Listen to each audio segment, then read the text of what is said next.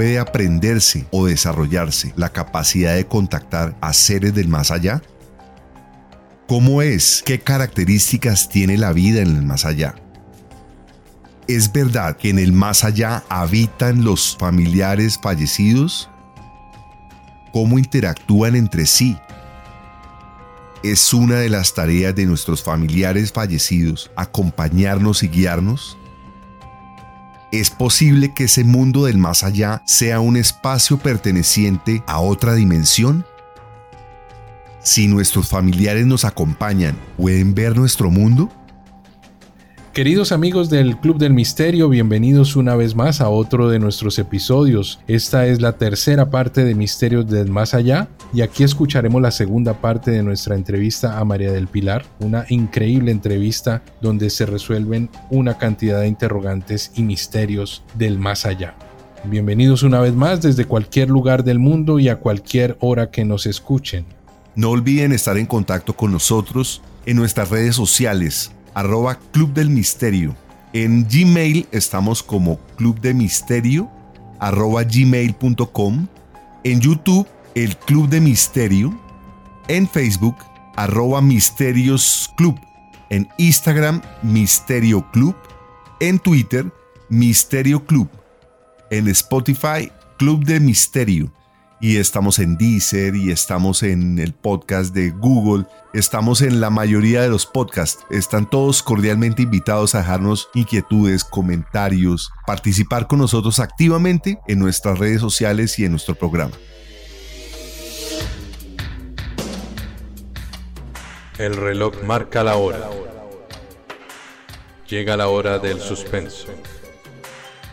Historias increíbles la ciencia, la conspiración, el periodismo y la leyenda confluyen.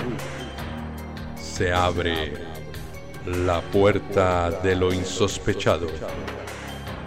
Bienvenido al Club del Misterio.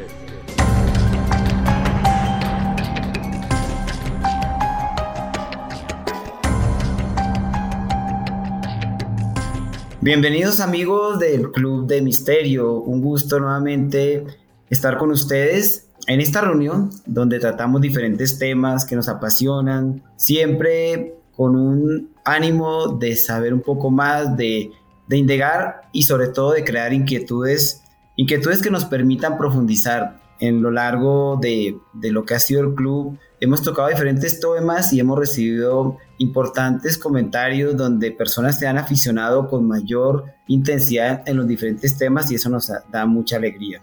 El día de hoy tengo el gusto de presentar a una persona conocedora del tema. Es María del Pilar Gómez Casas. Es terapeuta de conexión espiritual, sanadora ancestral y de historia personal. Hace acompañamientos de procesos de duelo. Bienvenida María del Pilar y muchas gracias por tu compañía. Hola Andrés, a todos los Club del Misterio, muy buenas noches, muchas gracias por invitarme, pues estoy muy contenta, espero que, bueno, desde mi experiencia, mi conocimiento en el tema, pues podamos aportar a, esta, a este programa tan interesante. Seguramente muchas personas se van a sentir muy identificadas con lo que vamos a hablar, porque pues a todo el mundo nos, nos pasa que tenemos experiencias y situaciones que a veces no les encontramos mucha razón, digamos, o, mucha justificación desde la razón y seguramente pues desde el mundo espiritual va a tener toda la justificación del mundo. Entonces, bueno, espero que pues les guste, que se sientan cómodos hablando de este tema que para muchas personas es un tema como de cuidado y bueno, todo lo que les pueda servir con mucho gusto para los que quieran y, pues me quieran seguir, mis redes son panambi con terminado en y punto espiritual en Instagram, así me pueden encontrar. Muchas gracias, Manuel Pilar. Hola Julio, hola Edgar, un gusto nuevamente estar con ustedes. Buenas noches eh, Andrés, buenas noches Julio y buenas noches especiales para María del Pilar. Es un gusto que hoy nos estés acompañando en este grupo de amigos. Bienvenida a este grupo de amigos. Gracias. María del Pilar, un gusto y un honor tenerte en nuestro programa y además nuestra primera invitada. Y bienvenidos amigos al Club del Misterio desde cualquier lugar del mundo y a cualquier hora que nos estén escuchando. Gracias por su presencia y por apoyarnos eh, nuevamente en uno de nuestros capítulos. Bueno, María del Pilar, eh, yo, yo me voy a salir un poquito de la parte espiritual y voy a tocar un tema, tocar el tema científico. Sé que no es fácil porque obviamente nada de lo que estamos hablando es tangible, pero en alguna forma puede tener alguna relación. Hay una teoría, la teoría de los multiversos, que lo tratábamos en unos programas anteriores, que eran de los viajes temporales, y eran como pasos de esta dimensión a otras dimensiones, como viajes en el tiempo, y eh, encontramos patrones comunes como, por ejemplo, pasar por una niebla en la cual la persona va caminando, pasa por una niebla muy rara, casi siempre como de color verde, y aparece en otro sitio. Eh, algo similar podría estar pasando con el alma, según, según lo que nos estabas contando, es decir, podríamos hablar de que es otra dimensión, pero pareciera como, eh, no sé si han visto en las películas cuando hay esas oficinas de la policía en donde entran y a un reo y lo llevan a un, a un cuarto y ese cuarto tiene para él un espejo, pero resulta que ese espejo es como un vidrio que permite a los policías verlo a él. Puede que ellos nos puedan ver, pero para nosotros eh, no es fácil poderlos ver a ellos o de pronto no estamos con la capacidad de hacerlo. Es decir, es como si fuera una dimensión que conviviera con la nuestra y, no, obviamente la mayoría de nosotros no estamos en capacidad de poder verla, pero ellos parece que sí nos pudieran ver, como lo has mencionado, a nosotros. Y eh, la otra parte de la pregunta, perdóname que me extienda tanto, es, tú hablabas de ese tercer escenario. Hay una película que es Coco, no sé si, creo que todos la vimos acá. Eh, Coco es una película muy linda que nos muestra cómo sucede ese tercer, ese segundo escenario, esa segunda vida y hasta qué momento los familiares existen en esa segunda vida. Recuerdo que hay una parte que que ellos le dicen, mira, yo voy a estar aquí hasta que el último de, la familia me olvide. Y cuando ese recuerdo ya se extingue, el alma se, se va, se desaparece. Pero mientras exista el recuerdo, ellos siguen ahí presentes. Perdóname la pregunta tan larga, pero quería darle como esa connotación un poquito más eh, científica. Pues mira, Julio, em, lo que mencionas de las otras dimensiones, en realidad, eh, pues sí, más o menos, pues es así. Yo, yo lo que he visto, pues, y además pues te hablo siempre de mi experiencia, porque pues yo no, no podría ser irresponsable y meterme en otros temas que no son los míos, pero no es como que ellos estén, digamos que, como te digo, no es que ellos estén en el cielo, ¿no? Hay muchas personas que, bueno, digamos, el cielo es para nosotros un referente del mundo espiritual, ¿no? Y uno pide, cuando uno le está pidiendo algo, uno mira al cielo y uno dice Dios, claro que pues es como el referente, ¿no? Porque realmente el cielo se vive aquí, o sea, está entre nosotros. Claramente es como, como tú lo mencionas, ¿no? No sé si será, pues, en términos científicos como será el tema de las dimensiones, porque no, realmente no puedo meterme ahí. Pero sí es como si ellos tuvieran un mundo donde ellos también interactúan. Mira que ellos cuando se presentan, por ejemplo, dicen, mira, dile que yo estoy con fulanito, que yo se lo estoy cuidando, que aquí nos estamos haciendo cargo de él, que aquí me siguen dando chocolates y se mueren de la risa. Claro, ellos no comen, ¿no? Es haciendo bromas porque siempre pues saben que para nosotros esos temas son importantes. Entonces, eh, que yo, yo extraño el ajiaco, les dicen, no, es que el dulce que hacía la abuelita, y se ríen, y entonces dicen, no, y es que, que, que le digas que me cambie esas flores, que esas flores no me gustan.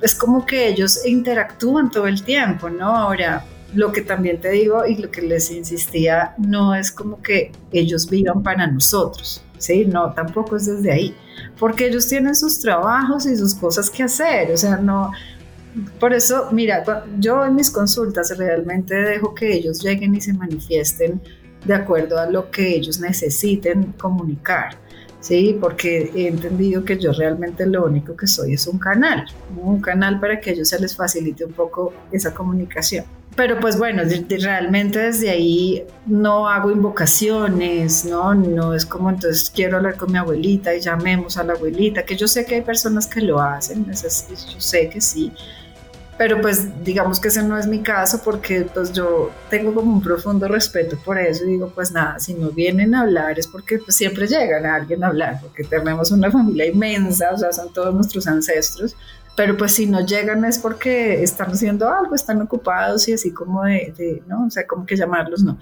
Entonces, bueno, pero sí digamos que ahí lo que mencionas, ¿no? Como un, un, mundo que más allá no está tan en el cielo, pero es algo que nosotros no podemos percibir. Ellos sí nos perciben totalmente.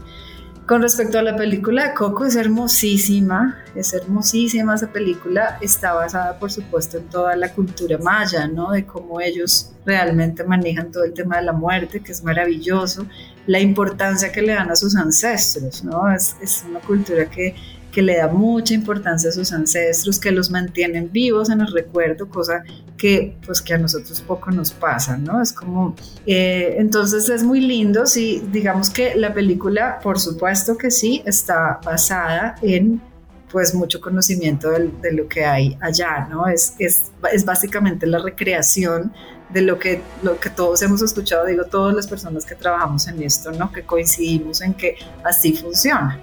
Entonces sí es como, claro, que estén vivos solo mientras haya un recuerdo, pues no lo sé, porque creo que, pues bueno, eso tendría yo que, como que estar ahí, no, no sé si será hasta allá, pero pues lo que yo sí he visto desde mi experiencia es que abuelos, tatarabuelos, o sea, siguen siempre muy presentes, incluso personas que cuando se manifiestan yo le digo a la persona, le digo, mira, está vestida como de otra época, tiene un sombrero de copa, un vestido como de los que se usaban, pues no sé, en otras épocas. Sí, exacto, entonces pues claro, ellos se manifiestan así, son ancestros, no sé hace cuánto están en su familia, pero pues sí funciona como la película, ¿no? Muchas gracias, María Pilar quiero preguntarte ahora, tú has vivido un proceso personal, eso nos lo has relatado y, claro, y, yo veo una total coherencia en el sentido de que definitivamente esto es algo que va más allá de, una, de la profesión, sino esto es algo que trasciende la vida y está inmerso en la vida humana. Sin embargo, las personas que quieren, eh, en tu caso, que se, se actualizan, se desarrollan, yo me pregunto, y de lo que deduzco de, o deduzco de, lo que has hablado, ¿se puede adquirir formación? ¿Qué tipo de formación recibe o puede recibir personas como, tú que, están en estos temas? Pues sí, hay, muchos procesos de formación. De hecho, creo que este tema cada vez está, bueno, todos los temas espirituales y desarrollo interior cada vez hay más eh, personas, digamos, haciendo formaciones y formándose. Eh, pues porque la elevación de la conciencia es una realidad. Antes, antes, digamos, nuestros abuelos no pensaban en esto. De hecho, en mi familia yo vine a enterarme que muchos teníamos de alguna manera estos, eh, esta, percepción abierta, este legado, lo traemos de familia, pero pues para mis abuelas esto era el diablo, ¿no? Era llamar exorcistas y decir esto es terrible y entonces tengo eh, pues familiares incluso que han negado siempre como esa percepción desde el miedo, ¿no? Y desde que entonces ya digamos que siento que estas nuevas generaciones pues están mucho más abiertas a estos temas. Desde allí han salido muchos procesos de formación.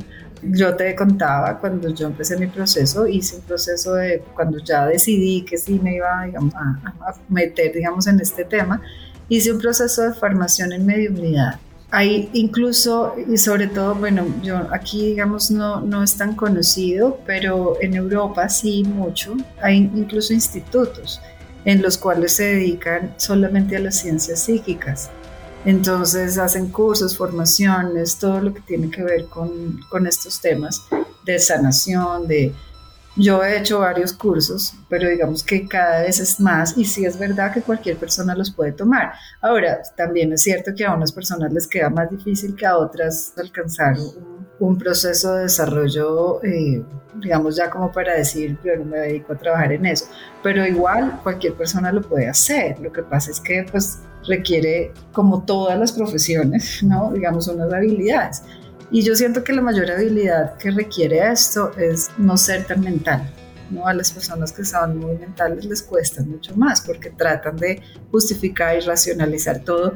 Y yo digo, el que piensa pierde. O sea, en esto no se puede pensar. O sea, si tú lo piensas desde lo que hemos aprendido desde la academia, pues no, o sea, te vuelves un 8 y al contrario, entonces es un conflicto muy fuerte. Entonces, todas esas formaciones tienden a desarrollar los temas psíquicos y sobre todo a que uno les coja confianza atendiéndose, digamos, entre personas. Yo recuerdo mucho pues que los hacen así, ¿no? Me conectaba con personas de otros países y yo les decía, mira, estoy sintiendo esto. Incluso, mira, hay hasta métodos de tarjetas, por ejemplo, para desarrollar esas percepciones. Entonces tú sacas una tarjeta al otro lado del mundo y solo la sientes y con tu energía me tratas de pasar a mí la sensación de qué es lo que tienes ahí y yo te lo digo. Y claro, cuando uno empieza a sentir que funciona, pues uno dice, wow, o sea, ahí sí es que le coge uno más confianza. Claro, hay muchos ejercicios. Las personas que hacen formaciones en esto, pues obviamente desde, desde su experiencia también han elaborado, digamos, todos unos cursos que ayudan mucho a desarrollar. Bueno, ahora viene mi pregunta. Resulta que has contado muchísimas cosas pero hay, hay un tema que a la gente le interesa mucho, que yo creo que es el lado que a la gente le genera miedo, pánico y que está muy atado con, un poco con el tema religioso y me gustaría que pronto nos contaras eso, que es el famoso infierno, desde, el lado de tu experiencia. Bueno, mm, eh, infierno, pues yo realmente nunca lo he visto desde ahí. En realidad no, no, he tenido la primera, digamos, eh, información ni, ni, canalizar, ni que me hayan contado ellos, ni en los cursos que tenga que ver con un infierno, ¿no? En realidad siento que ese proceso que se hace cuando mencionaba que llegan allá a reconocer lo que hicieron, claramente si tú has hecho cosas muy negativas contigo mismo o contra los demás, pues es como si en ese momento lo volvieras a sentir desde una conciencia superior y obviamente reconoces todo el daño. Y yo siento que no puede haber peor sufrimiento que ese, ¿no? Reconocer en carne propia, sentir lo que has hecho sentir, incluso cuando ha sido contra ti mismo, ¿no?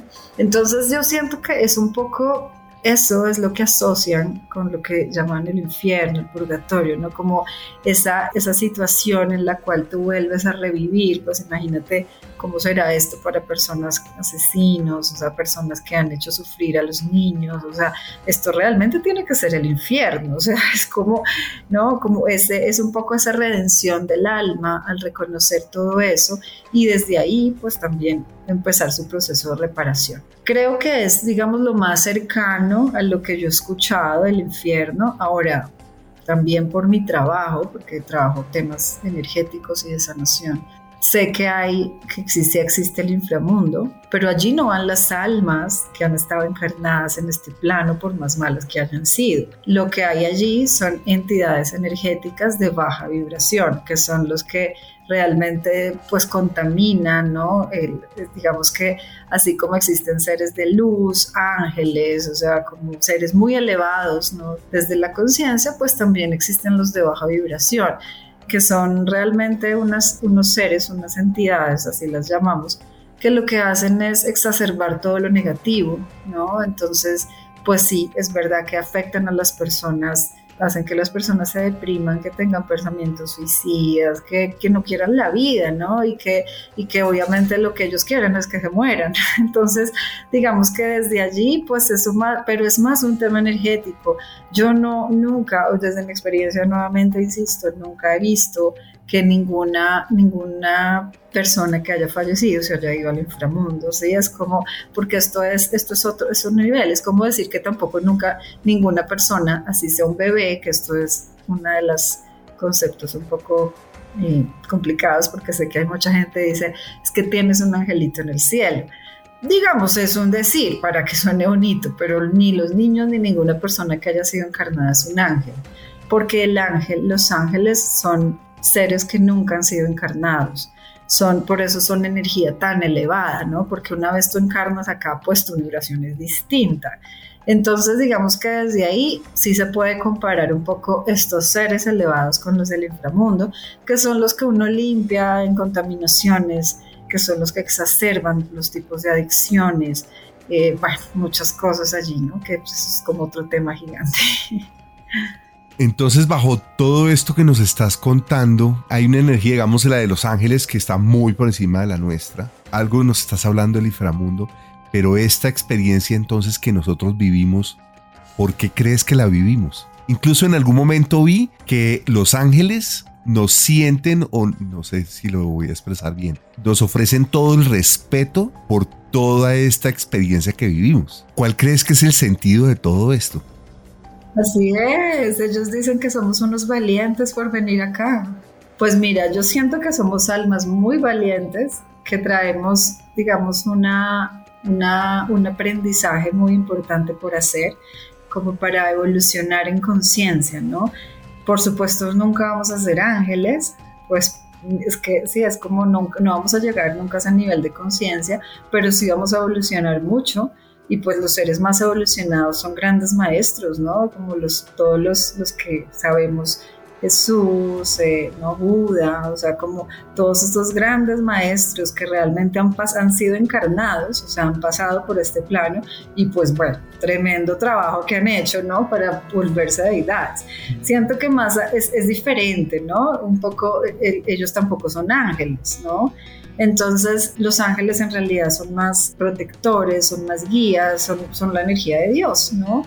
El trabajo directo de Dios es, así como yo lo veo, es así como yo, digamos, lo, lo he percibido, lo siento exactamente como tú lo dices, ellos siempre dicen, ustedes son unos valientes por vivir esa, esa vida humana, ¿no? Que, que con ese ego que tienen encima es todo, es todo rollo, ¿no? Entonces, digamos que sí nos consideran como muy, valientes. ¿Y pues por qué? Porque somos valientes, porque somos atrevidos y que venimos a evolucionar. Yo siento que es eso, Gracias, María del Pilar. Yo tengo una pregunta. Ahorita hablabas de cuando tú logras establecer contacto con otras personas ya fallecidas, los ves con su apariencia o con sus vestidos que, acostumbraban en su época. Eso ¿Qué podría significar? Significa que esa alma está impregnada todavía de la materia física que una vez ocuparon en este, en este mundo. Y la segunda parte de la pregunta creo que ya la has ido desarrollando durante la entrevista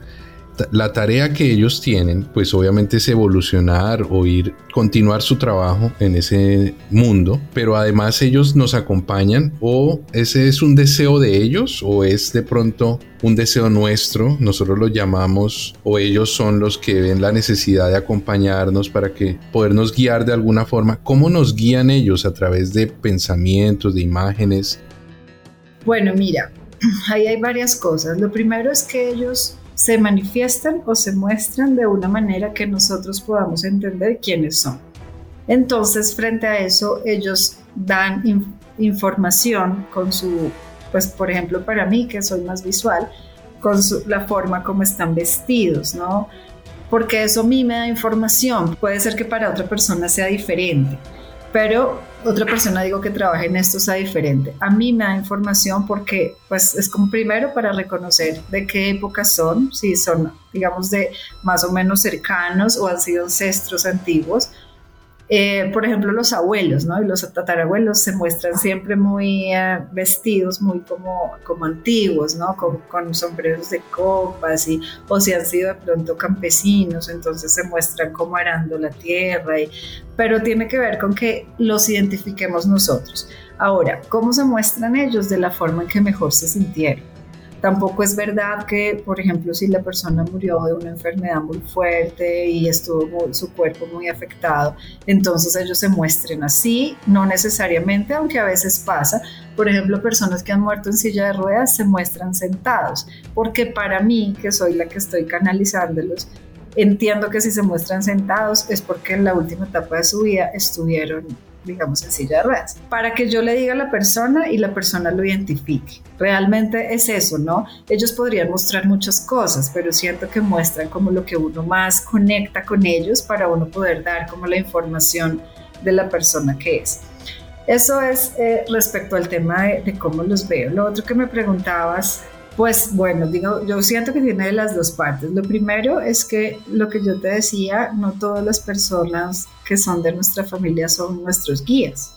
¿no? A veces, digamos, los, los abuelos son guías o acompañan mucho a ciertas personas de la familia, pero no a todos. ¿Cómo los cogen ellos? Por un acuerdo de almas que pues, lo hacen antes de encarnar, ¿sí? Es como, como almas que llevan, grupos de almas que llevan muchas encarnaciones juntos. Entonces dicen, bueno, yo siempre te voy a cuidar, siempre voy a estar contigo.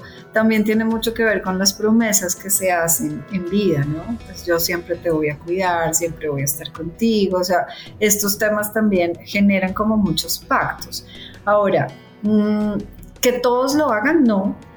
Es, no, no es cierto, ¿no? Hay familias que son, o que, digamos, seres que digamos, son más, un poco más desprendidos, por decirlo así. ¿Qué hacen con nosotros? Si nos guían, ¿cómo nos hablan? A través de las corazonadas, de los sueños.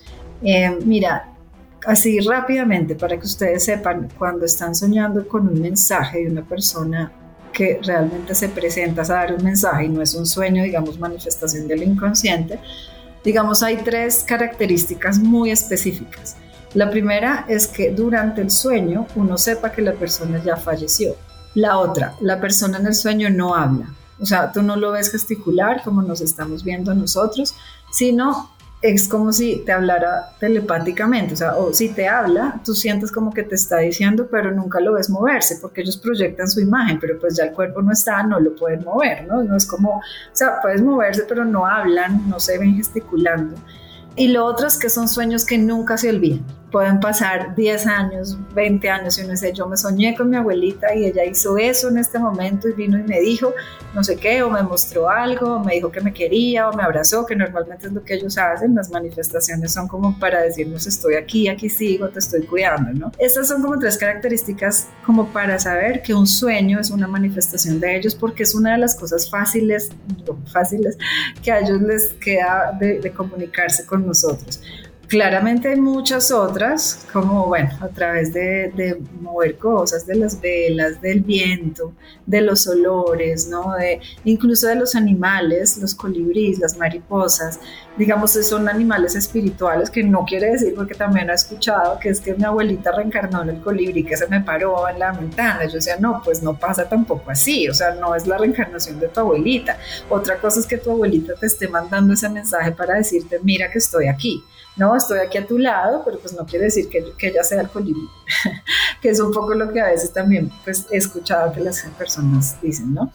Entonces, digamos, utilizan muchas formas. ¿Y cómo nos hablan? Sí, es verdad que es a través de, de las corazonadas, o sea, temas que de pronto tú no pasas por la razón, pero lo sientes, esas sensaciones de, uy, hoy amanecí sintiendo que debería hacer tal cosa, que esa, esa sensación de, uy, yo tal vez no debería coger por esa ruta, yo debería devolverme, ¿no? Esas porque ellos son muy protectores, ¿no?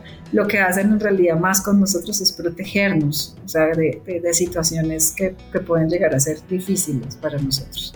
Ahora, que los escuchamos o no, también es nuestra, digamos, eso lo dejan a nuestro libre albedrío. Pueden decirnos de todas las maneras, pero si nosotros no queremos oírlos, pues no, no los oímos y ya. María Pilar, respecto, por ejemplo, a estas almas que se, se denominan coloquialmente o tal vez popularmente almas en pena, ¿qué tipo de, de estado tienen y por qué tienen ciertas características? Sí, muy buena pregunta. Esa es una de las preguntas que, que, más cuestionan las personas porque es lo que las películas muestran. ¿no? Yo digo, las películas de terror y todas estas películas nos han un poco sesgado esa, esa información. Sí es verdad que hay espíritus, digamos, em, guías, que en ese momento no son guías porque no han pasado, entonces se llaman espíritus que se quedan anclados en los espacios, que no se van todavía, que son los que dicen, ah, me asustaron, es que yo sentí, no sé qué, que son a los que en realidad les tenemos miedo, ¿no? Porque es como estos eh, temas de las casas que están embrujadas y bueno. Lo que pasa con ellos es que no hacen el tránsito, no han terminado, o sea, mientras están pasando, se quedaron como en el puente, por decirlo así, o en el puente, o en, la, o en el camino, o, y no cruzaron al otro lado. ¿Por qué pasa? Pues desde mi experiencia, nuevamente, hubo una época en las que, digamos, de las que yo más veía eran de ellos, de estas almas que tú denominas almas en pena, que en realidad, pues sí podría llamarse que están en pena porque están viviendo ese suceso que pasó en su vida durante mucho tiempo y no logran pues llegar a la luz. Yo estoy acompañando a varios de ellos a cruzar, se llama eso, ¿no? A que ya lleguen al otro lado, porque sus guías siempre van a estar, los ángeles, como, digamos, como muy pendientes de ellos. Pero como el cielo respeta nuestro libre albedrío, yo siempre le digo a las personas, miren, los ángeles nos pueden decir por dónde es, nos pueden insistir, mandar las señales, pero ellos no pueden llegar a intervenir en nuestras decisiones, porque por eso, digamos, el ser humano tiene un libre albedrío por eso, si no, no tendría sentido, ¿no? Entonces, digamos que nos pueden mostrar los caminos, pero la decisión siempre va a estar en nosotros, incluso en el momento de cruzar. Incluso hasta ese momento todavía funciona el libre albedrío. Entonces, por eso yo les digo a mis hijos desde que estaban chiquitos, les digo, cuando ustedes vean la luz, salgan corriendo, o sea, no se vayan a quedar en el intermedio, o sea, atraviesen eso corriendo, que eso allá va a ser chévere, pero no se queden en el intermedio. Porque los que se quedan es porque les da miedo, porque sienten que han hecho cosas muy malas acá, que eso también podríamos llamarlo como el infierno, purgatorio o, bueno, estas que son almas que, que, pues no pueden descansar, porque es como que se quedan en ese, entonces todavía están conectados con el mundo, eh, digamos, material, pero no los ven, no los escuchan y entonces es un, todo el tiempo tratan de llamar la atención, además como para ellos no hay tiempo, entonces estos son todos los días y pueden pasar, por eso es que en las fincas, eh, donde hacemos limpiezas, donde nos llaman a muchas veces pasan los hoteles, no sé por qué, o en las casas muy antiguas, ¿no? Digamos que tienen, digo yo, su fantasmita por ahí desde hace muchos años y lo que pasa es que para la persona es como si fuera el mismo día, ¿no? O sea, es como, entonces, por ejemplo, una experiencia muy difícil es ir al mero, ¿no?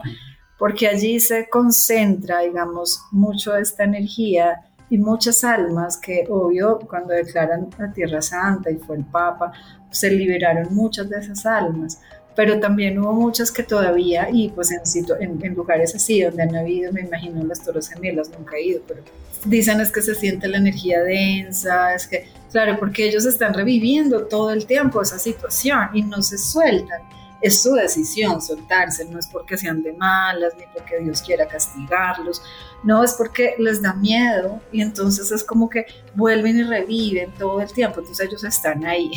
Entonces, claro, se, mantienen en los espacios. ¿Qué pasa con ellos? Que hay que ayudarlos a pasar.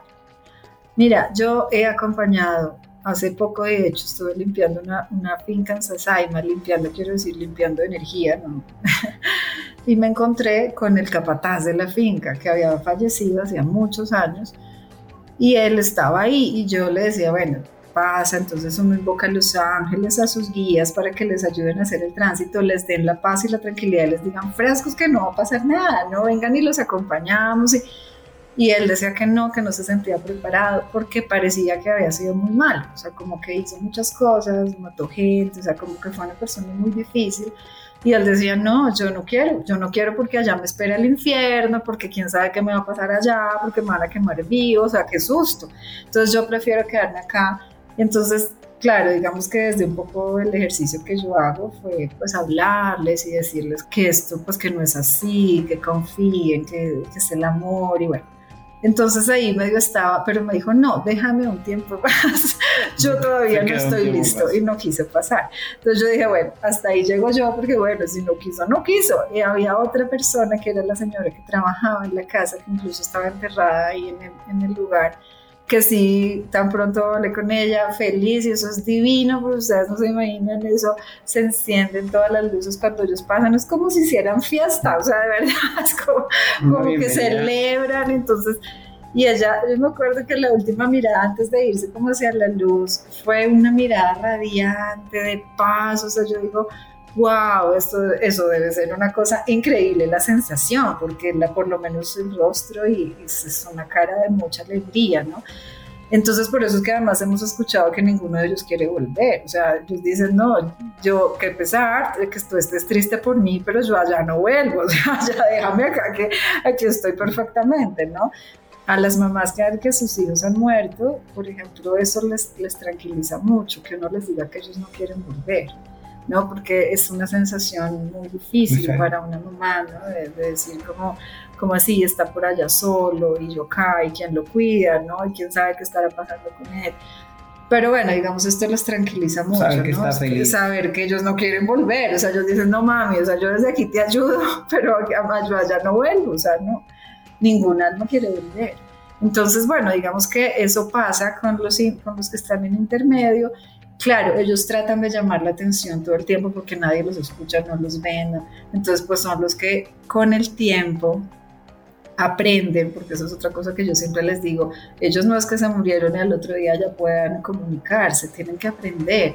Y hay muchos que, por ejemplo, necesitan mucha energía como para mover objetos o, bueno, otra cosa que les queda fácil es mover las luces, como todos los temas eléctricos, porque no sé cuál será, pero su energía contra eso choca muy fácil, entonces es como que prenden aparatos, este tipo de cosas, ¿no? Eso también les queda más o menos sencillo, pero ya como llegar a mover objetos como ve uno en las películas, ¿no? Que requieren una, una gran energía, entonces normalmente nuestros días no hacen eso, ¿no? O sea, ni nuestros papás, claro, pueden hacerlo una vez recién están en el tránsito, pero no es como que toda la vida nos estén moviendo las cosas porque pues ellos ya están muy liberados de todo este plano. Los que hacen más eso son los que están aquí un poco todavía conectados con este plano, ¿no? Hay una cosa justamente hilada con el tema de María del Pilar. Hay hay personas que se mueren sin darse cuenta qué pasa con ellos. Pues bueno, digamos que puede ser que desde la conciencia la persona no sepa, pero el alma siempre sabe. ¿no? O sea, era lo que te decía, el alma siempre sabe que el, que el cierre se está dando.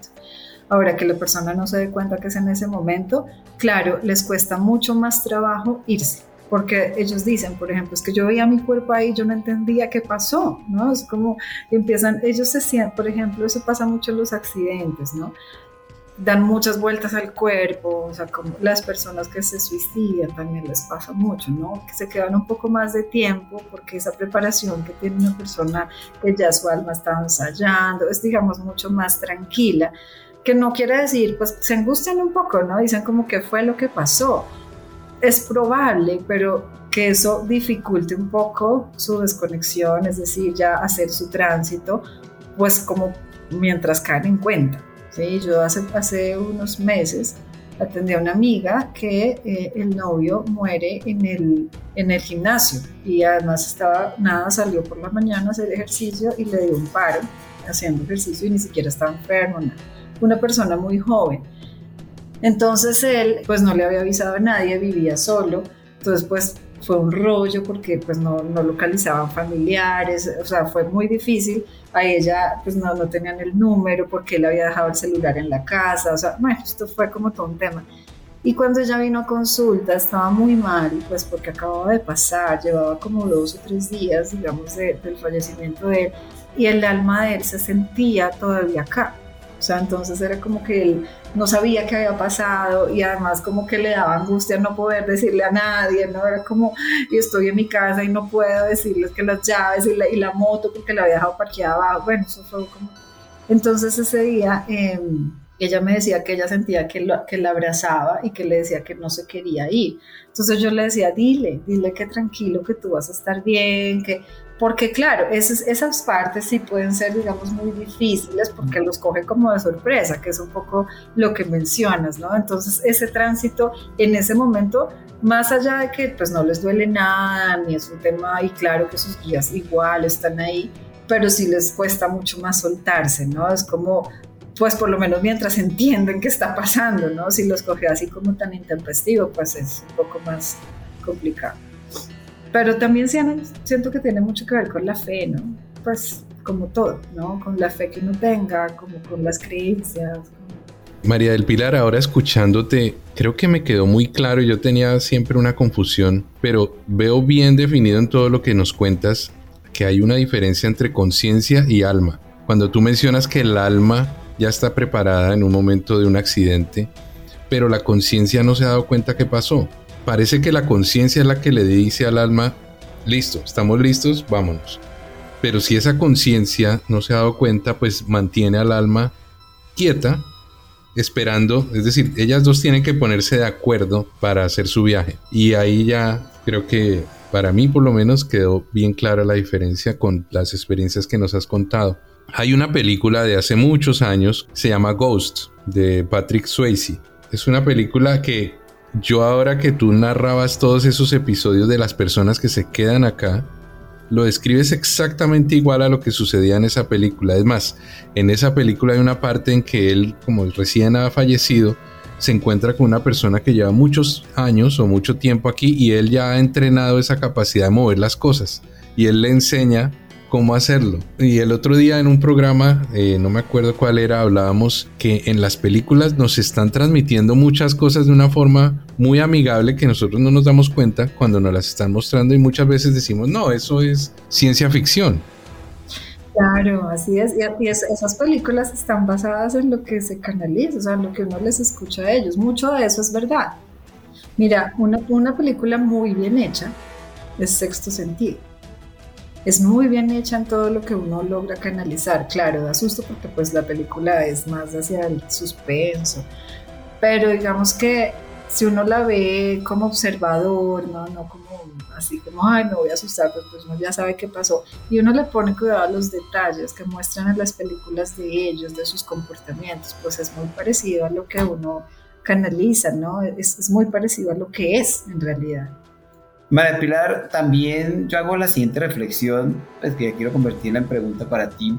¿Cuál, cuál es tu opinión o, o, más bien tu visión respecto a lo que tú en tu día a día, en este contraste que pudiera estarse dando hoy día, estamos en una sociedad que es más científica, que es bastante incluso secular, que estamos hablando ahora de inteligencia artificial, de, pero definitivamente en diferentes medios se escucha también un resurgimiento de la espiritualidad en este mundo. Luego, es un, o más que contraste, yo es una coexistencia que puede ser muy lógica en la medida que el ser humano ha transcurrido su historia, ¿no? De lo, de que esta experiencia, y veo que es una terapeuta exitosa. ¿Cuál es tu visión de esa coexistencia, de, de, un mundo más racional, pero también un, un resurgimiento de lo, de lo espiritual, o más que resurgimiento, una intensificación de lo espiritual?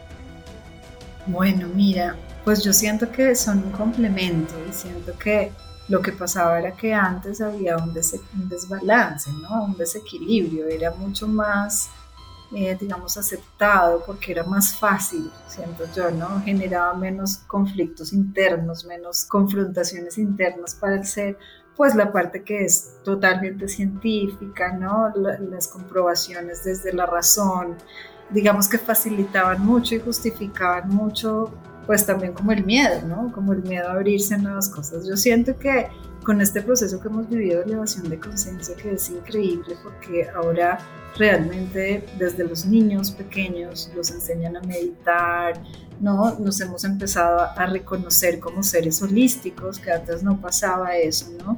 Incluso hace poco escuché una investigación sobre el corazón físico, el órgano del corazón, y decían que era increíble, pero el dolor, el dolor emocional genera, eh, digamos, como heridas en el corazón y que había sido comprobado que las personas que sienten, o digamos, que han vivido rupturas amorosas, duelos muy fuertes, ¿no? El órgano del corazón sale, o sea, realmente se parte, ¿no? O sea, realmente se agrieta, realmente se, se, se, se generan heridas. Yo decía, pues tan bonito, porque antes uno pues ni siquiera pensaba en eso, ¿verdad? Uno decía, no, pues eso son, digamos, eh, eso, eso de los sentimientos, las emociones, ¿eso qué es? O sea, la, parte energética no existe, o sea, y entonces siento que también la ciencia pues también ha empezado como a, meterse mucho en estos campos de, de, reconocer los seres, digamos, los seres holísticos que somos y desde allí pues creo que es una integración maravillosa porque no es excluyente para nada, o sea, para nada es excluyente. Siento que incluso entre más la ciencia apoya estos procesos, pues para las personas que son más racionales les quedará más fácil. Y siento que de todas maneras pues hacia, hacia allá vamos, ¿no? Hacia ese reconocimiento del ser holístico que somos para cada vez para las personas es mucho más fácil aceptarlo, ¿no? Y para las nuevas generaciones mucho más. O sea, yo veo a mis hijos y, ellos ya hablan de esto, está bueno, claro, pues porque obviamente tienen un poco de influencia, pero pues digo en general a, los, a, las, a esas generaciones, a los niños de la edad, ya hablan como de estos temas como pues uno en la época de uno esto era impensable, ¿no? O sea, como que eso no estaba permitido. María del Pilar, hay un término que se conoce como las SM, que son las experiencias cercanas a la muerte. Y hay un profesor que se llama Raymond Moody que dedicó gran parte de su vida a estudiarlas. Y en cierta forma es como un atisbo, como una visualización que llegan a, contar algunas personas de lo que sucede en ese momento. ¿Tú qué piensas si has tenido alguna experiencia o algún diálogo con personas que hayan experimentado este tipo de, situaciones? Sí, Julio, pues sí me, digamos, no, no me ha pasado a mí, pero sí conozco muchas personas. De hecho, he hecho acompañamientos en, en procesos de personas que están en estado terminal y ellos eh, empiezan ya a tener muchas más experiencias de este tipo, ¿no? En sueños. Eh. Entonces, bueno, digamos que lo, que lo que yo podría decir de eso es que, digamos, es una generalidad que cuando una persona tiene una de estas experiencias y vuelve, digamos, a, estar en este plano, le cuesta mucho más trabajo volver como a, a conectarse. Siento que, por lo menos desde mi experiencia, a las personas que he escuchado, les da mucho más duro porque no quieren volver, Y entonces dicen, esa sensación que sentí, así haya sido solamente la sensación, o lo que vi, o algo que experimenté, un placer, que era algo que no es de este plano, ¿no? Que uno no lo puede ni siquiera describir con palabras. Obviamente ya con el paso del tiempo, pues bueno, se hace como la idea y esto queda, pero yo siento que a esas personas que han tenido, y en general a las personas que tienen experiencias muy místicas con el mundo espiritual, les cuesta mucho más trabajo, incluso muchos de ellos necesitan acompañamiento psicológico, incluso, incluso muchos de ellos tienen, tendencias depresivas después, porque es como después de haber tenido tanto, volver aquí es muy fuerte, ¿no? Entonces es como, yo, yo tengo un tío que sí le sucedió mientras iba en una ambulancia, y eh, bueno, y él dice, yo no, pues él con sus hijas y todo, y él dice como yo, yo no le explico por qué yo no quería regresar, yo prefiero ni siquiera pensar en eso, ¿no? Porque les genera como mucho conflicto, como volver a estar acá, ¿no? Entonces, son experiencias que son en casi la, la totalidad de las personas, pues son experiencias maravillosas y que ellos, digamos, reconocen como algo que no tienen ni siquiera palabras de cómo describirse, ¿no? Bueno, ahorita estamos hablando de la película Coco, hablamos de sexto sentido y hay una de mis favoritas que se llama Matrix. Y creo que algo tocamos con María del Pilar y hay un tema que me volvió al presente y era, bueno, ¿y esto qué? Y en Matrix hablan de alimentar la conciencia universal. Es como si cada uno de nosotros estuviéramos transmitiendo todo eso a una conciencia universal quería preguntarte, ¿tú qué crees o cómo lo interpretarías tú desde tu experiencia? Pues mira, Edgar, sí, em, digamos que desde lo que yo he estudiado, desde lo que conozco y bueno, desde, desde lo que se ha comprobado, porque también ya, eh, yo no sé si ustedes han escuchado que la energía que uno emite cuando está meditando realmente tiene mucho impacto, ¿no? Es como cuando tú estás en un proceso de conciencia y expresas desde tu corazón, digamos, una, una energía o, proyectas desde tu corazón una energía al mundo, eh, pues esto tiene un gran impacto. Esto se empezó a hablar mucho a partir de la pandemia, ¿no? Y yo me acuerdo que muchas veces nos reuníamos muchas de las personas que hacemos esto a meditar como por el mundo, por elevar la conciencia, por las almas que estaban desencarnando, que era tan fuerte en ese momento. Y bueno, digamos que científicamente también se ha comprobado, ¿no? Como al emitir nosotros una vibración distinta, toda la energía del contexto se eleva, aumenta las frecuencias de las personas y obviamente cuando lo hacemos en conjuntos mucho más. Digamos que de allí también lo que, lo que yo, digamos, te, les, o les puedo contar es que desde mi experiencia, cuando hacemos procesos de sanación, el reconocimiento mayor del proceso de sanación de una persona es reconocer que todos somos uno, que venimos de una unidad, llámalo Dios, llámalo el universo, la, la energía superior, bueno, de acuerdo al nombre que se le ponga pero que todos somos parte de eso, ¿no? Por eso yo les decía hace un rato y en las meditaciones hablo mucho de eso, de reconocer esa luz que, que es el ser de nosotros, que es ese pedacito de cielo que tenemos adentro. ¿No? Ese pedacito de Dios que es lo que realmente somos. Y si nosotros unimos esa luz o ese, ese pedacito con el del lado, con las personas que conocemos, nuestra familia, pues realmente vamos a volver a la fuente universal de la luz, ¿no? Porque somos realmente un pedazo de eso. Y cuando reconocemos pues esto, que, que, somos uno, que todos somos uno y que realmente la otra persona que está a mi lado es un espejo mío, ¿no? Que también es una de las confrontaciones fuertes para el ego. Dice, pero ¿cómo así? Si las personas que me caen mal, que tienen que ver conmigo, claro que tienen que ver contigo, porque te están mostrando algo que no quieres reconocer de ti. Pero bueno, digamos que más allá de eso, que ya son como temas más de sanación, Mm, reconocer esa conciencia universal es reconocer que todos somos parte de lo mismo, ¿no?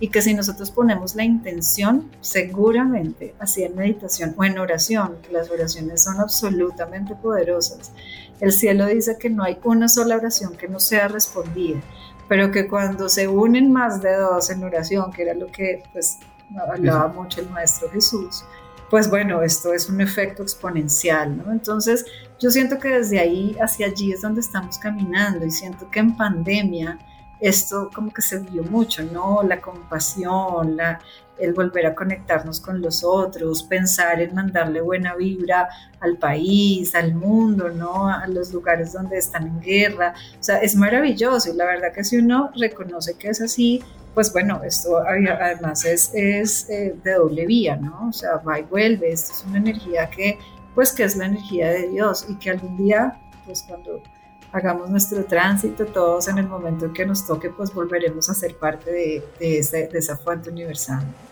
María del Pilar, muchas gracias por tu tiempo, de verdad ha sido no solamente un programa maravilloso, sino para, creo que para todos una experiencia. Y, desde luego, pues eh, nos gustaría, pues obviamente que toda nuestra audiencia pues conociera nuevamente a dónde te podían contactar, aquel que necesite tu orientación, tu ayuda, a través de tus redes sociales, tu correo electrónico tal vez. Ay, Julio, pues a ustedes muchas gracias. Maravilloso, maravilloso. ok, mira, en, en mis redes sociales, en Instagram, panambi.espiritual, eh, y al correo electrónico también es panambi.espiritual.gmail.com. Entonces, pues claramente, sí, allí los espero con todo el gusto del mundo. Me encantó hablar con ustedes. Este tema, pues es mi gran pasión, es a lo que me dedico, me encanta. Entonces, bueno, en los que les pueda, les pueda ayudar con mucho gusto, bueno, pues me contactan y este, pues aquí estoy. Esa es mi función, mi propósito y mi servicio. Gracias, María del Pilar, de verdad.